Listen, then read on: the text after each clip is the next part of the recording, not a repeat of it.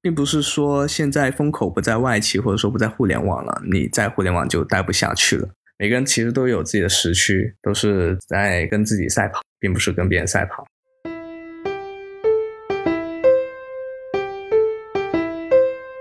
Hello，Hello，很高兴认识你，欢迎收听元宇宙。大家好，我是圆圆。本期我们讨论的主题是外企工作漫谈，邀请到的嘉宾是我的朋友强哥。Hello，大家好。嗯，大家可以叫我强哥。我先自我介绍一下，我是 Top Two 的其中一所的硕士毕业，然后毕业之后呢，以应届生的身份进入了保洁，然后在他们的 CBD 部门里面去工作，然后也很高兴今天呃接到这个圆圆的呃邀请，然后来分享一下外企的工作。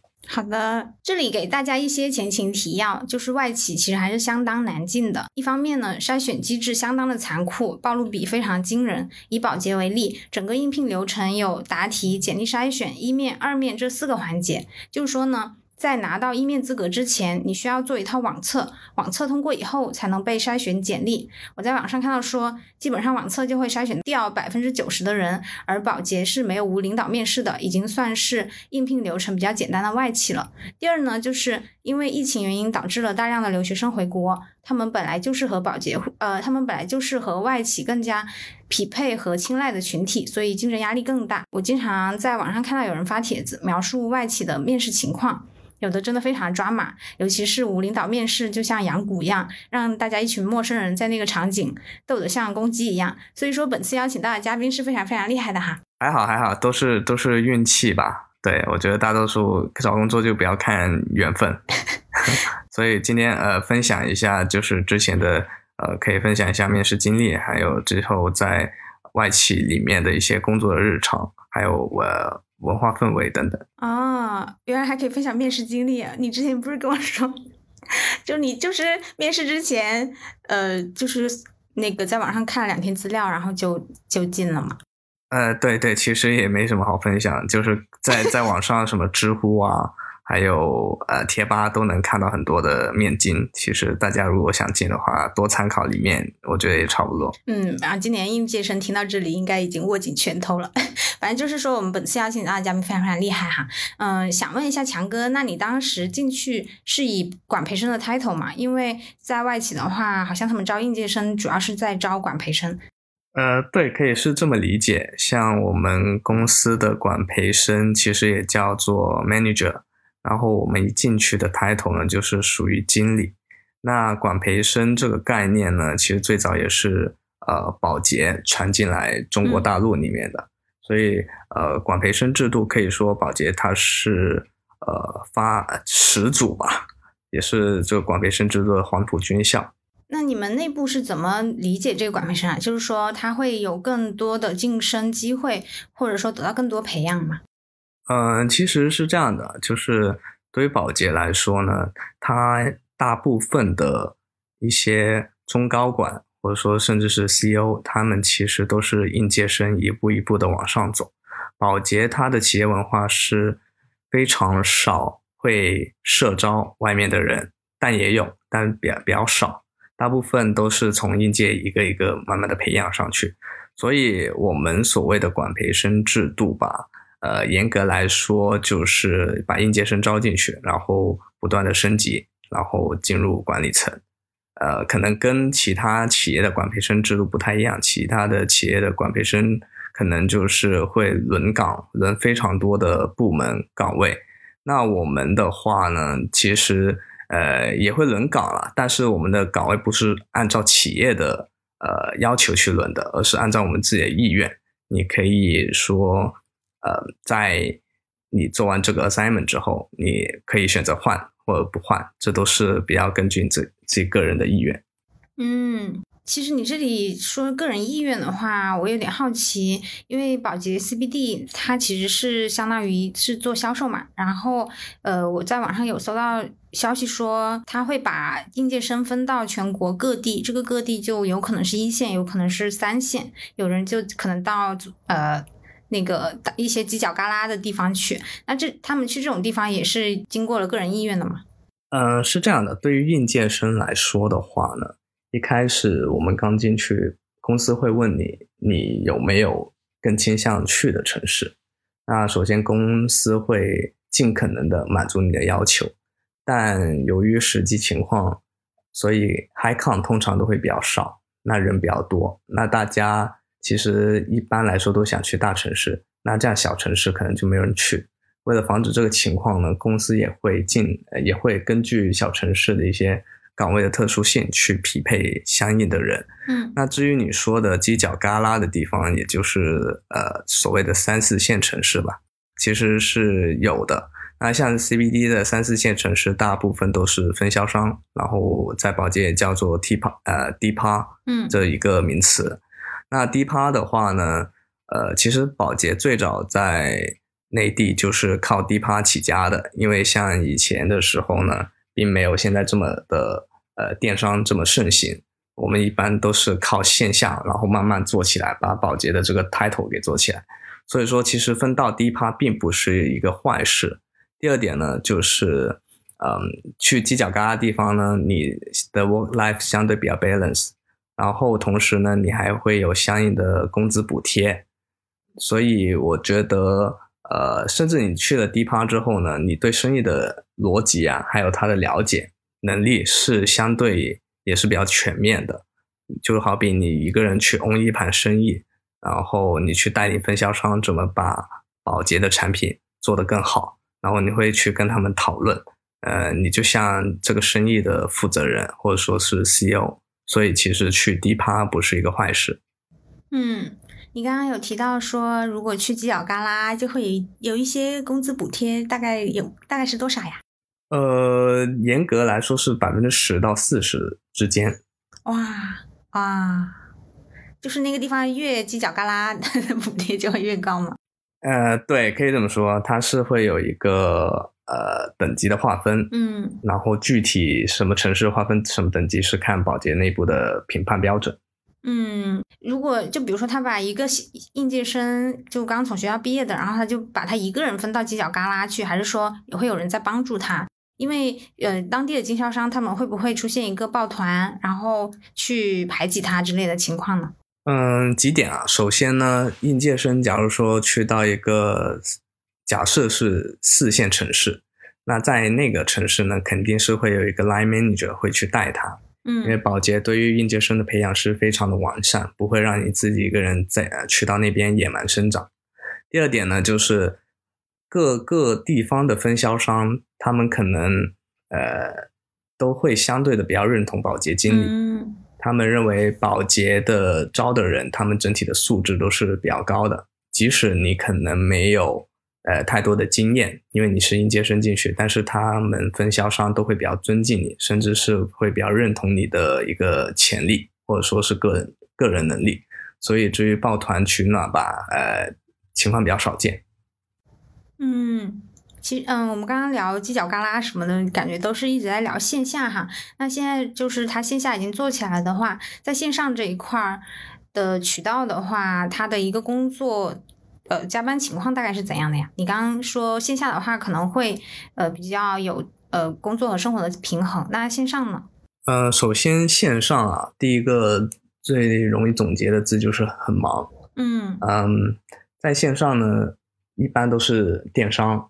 那电商呢，其实我们是跟互联网公司的电商是一样的工作作息，嗯，就是嗯、呃不能说九九六，但肯定也不会差太远。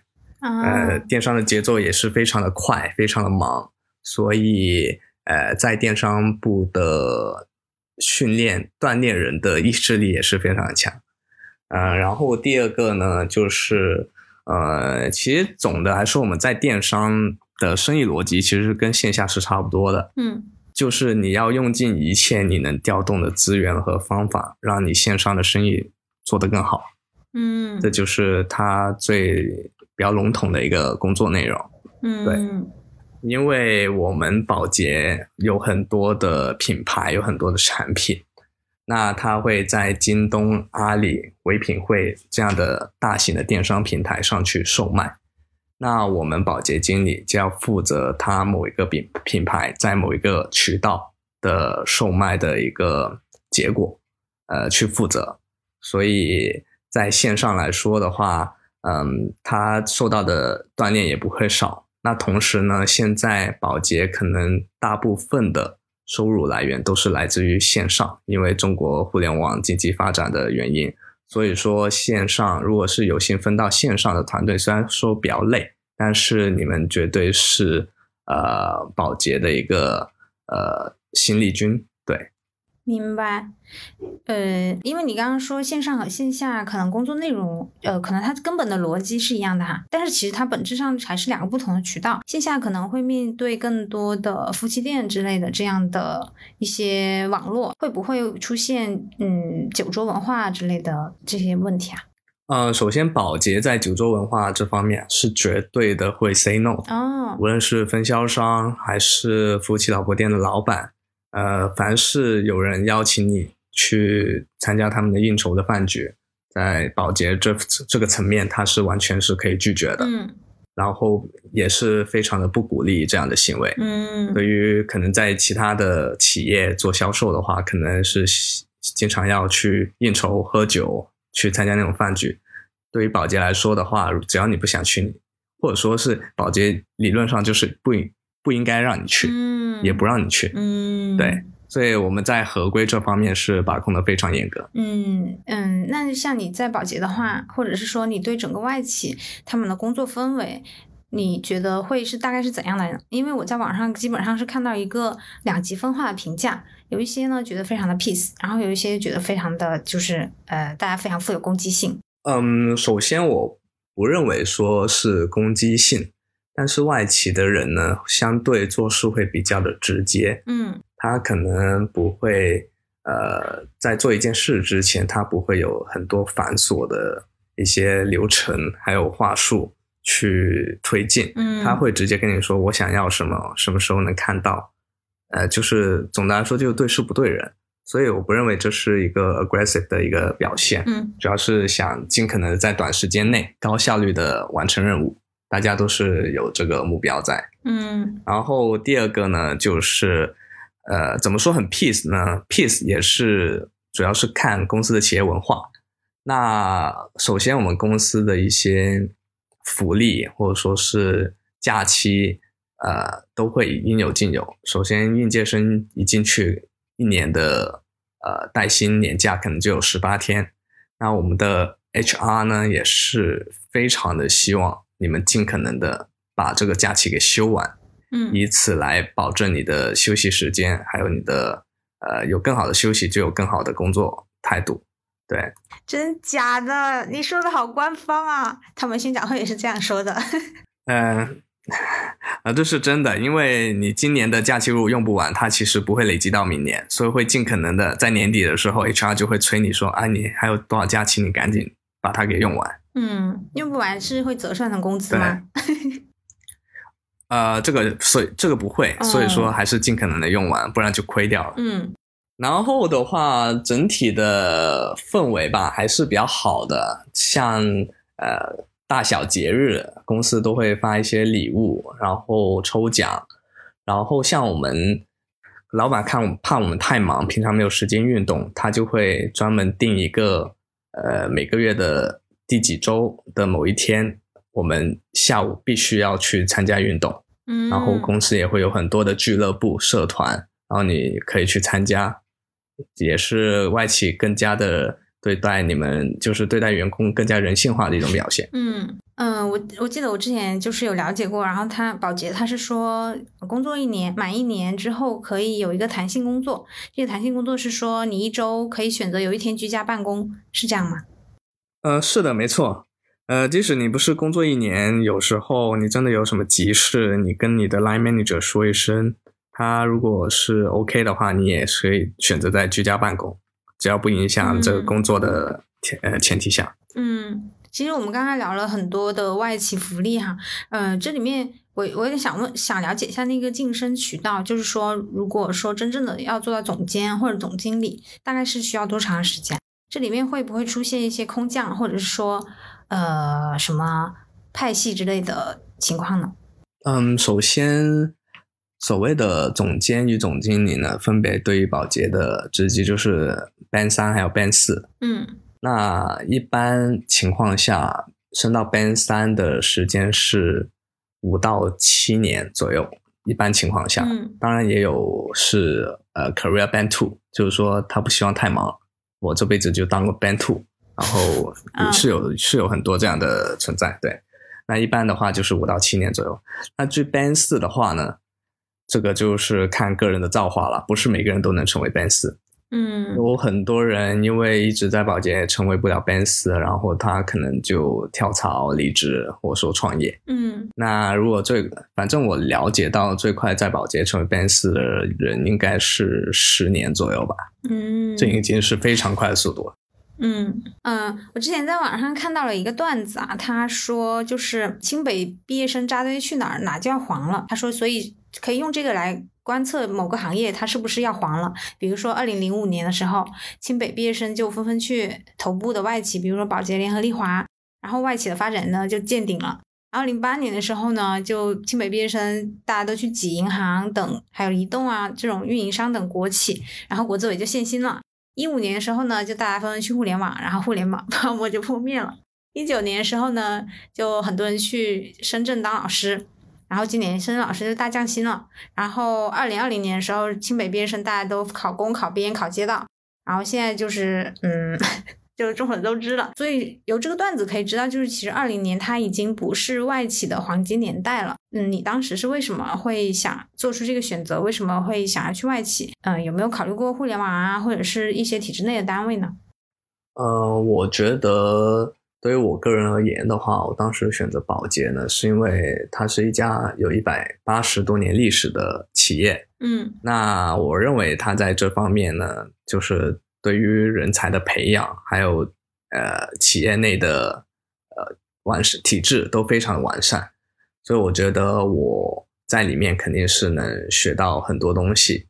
因为保洁它也有一个名称叫做 CEO 的摇篮，嗯，那其实很多从保洁出来的人，现在都是各个企业的高管或者说是创始人。嗯那保洁的校友呢，又是非常的出名，大家都会很认可保洁出来的人，所以我看中了这点，就希望去进入保洁了。那为什么说没有选择体制内还有互联网？我觉得这可能是看每个人的发展需求不一样吧。嗯我觉得，嗯，前期刚毕业的时候呢，我的一些工作的习惯，还有一个培养的机制，对于我来说可能是更加看重的。因为你把一些工作习惯，还有你的个人能力提高之后，其实像我说的，生意逻辑基本都是不变的。你可以运用你这一套学到的东西，运用到互联网，运用到金融，甚至是呃以后想创业，我觉得都是没有问题的。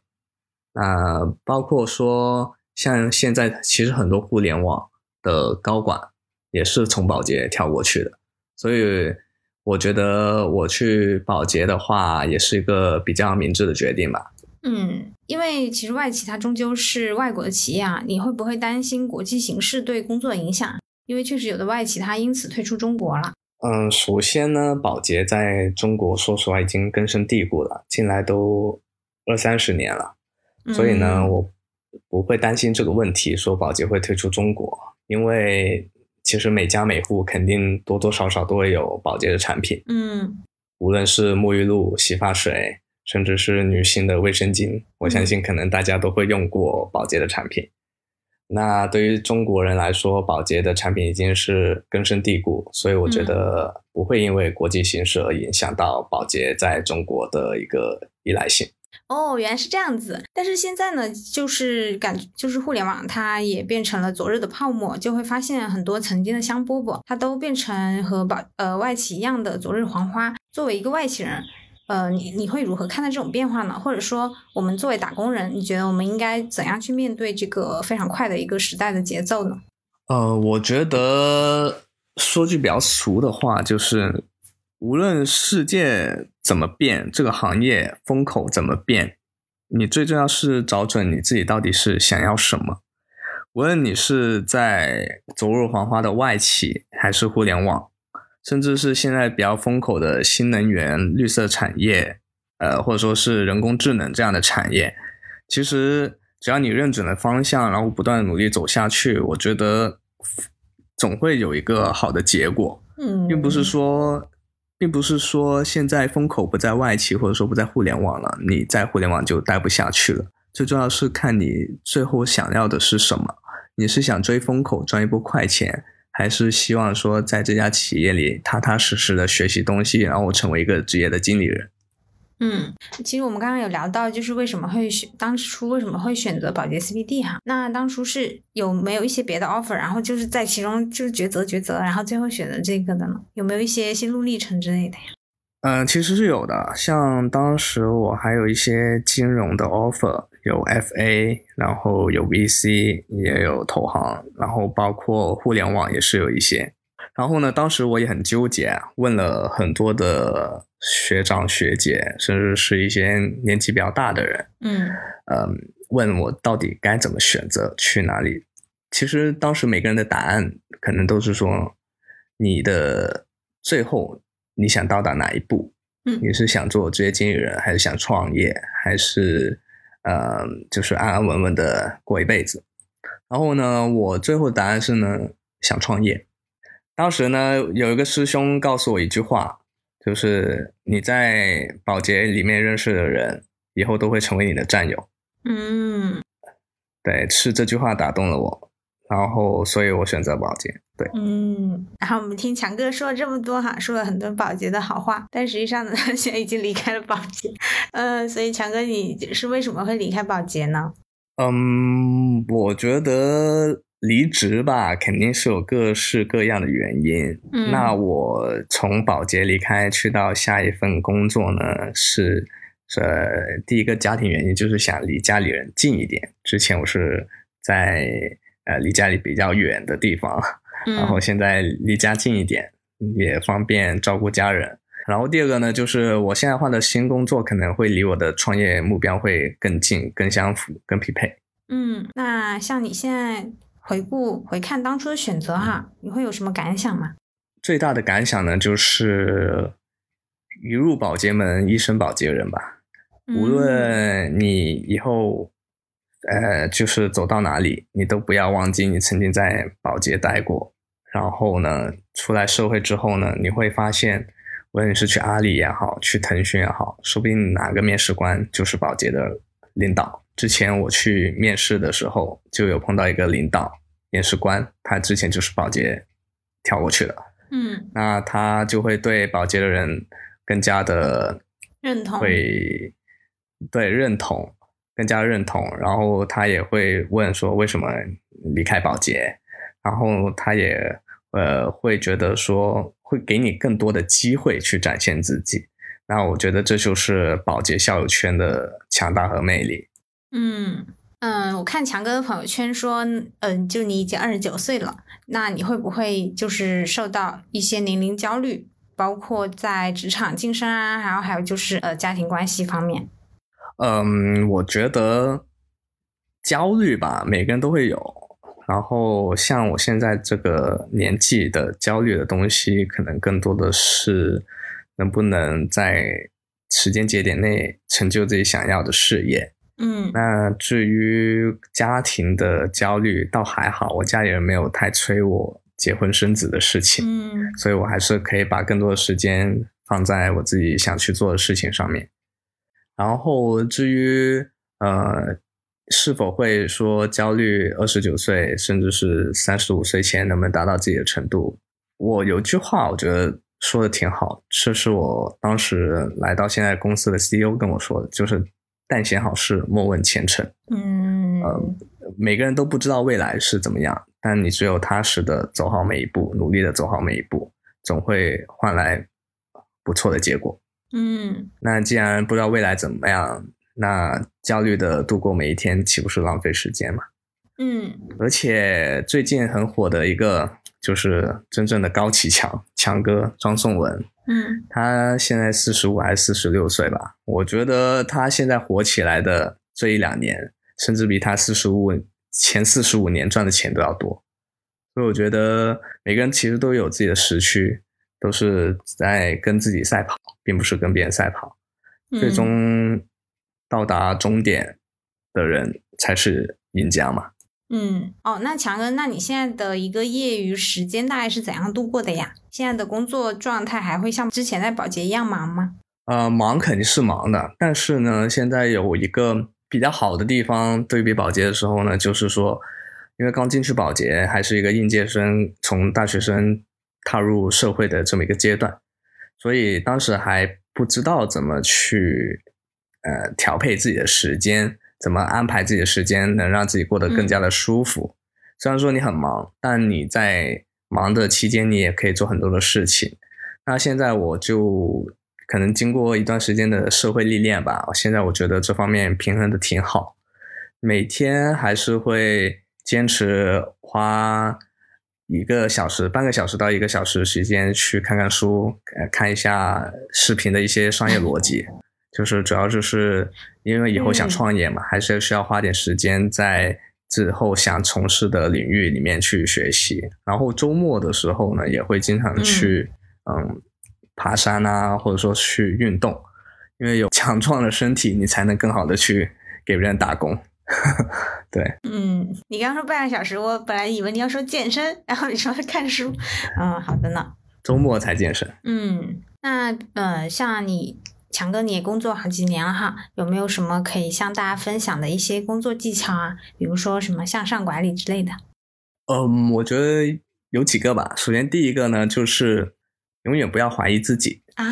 就是在我们，嗯，我们在学生时代呢，可能很多人都觉得自己是天天之骄子，都觉得自己成绩还不错，然后特别是名校毕业，然后去到工作之后呢，你会发现。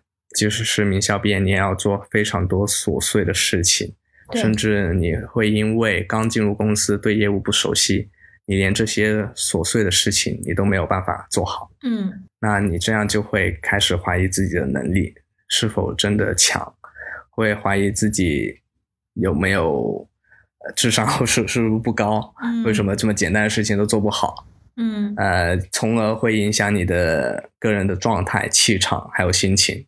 嗯，但我当时的老板跟我说，工作只是工作，花时间努力去学习，不断的重复就 OK 了，总会做好的。但是不要因为工作影响了生活，工作跟生活还是要分得开一点。嗯，工作的痛苦就留在工作的时候，下班之后，甚至是你的周末，你就不要再去想这些事情，这样你的每个人的状态就会好起来。因为之前我也是沉浸在怀疑自己的一个过程里面，然后那段时间也是特别痛苦，觉得为什么这么简单的事情我做不好，别人却做的还不错。嗯，对，然后对向上管理的话，我觉得是，呃，分几点嘛。首先第一点呢，就是应届生进入到公司的时候呢，总会有非常多的问题，你会去问你的同事，问你的老板，但我认为。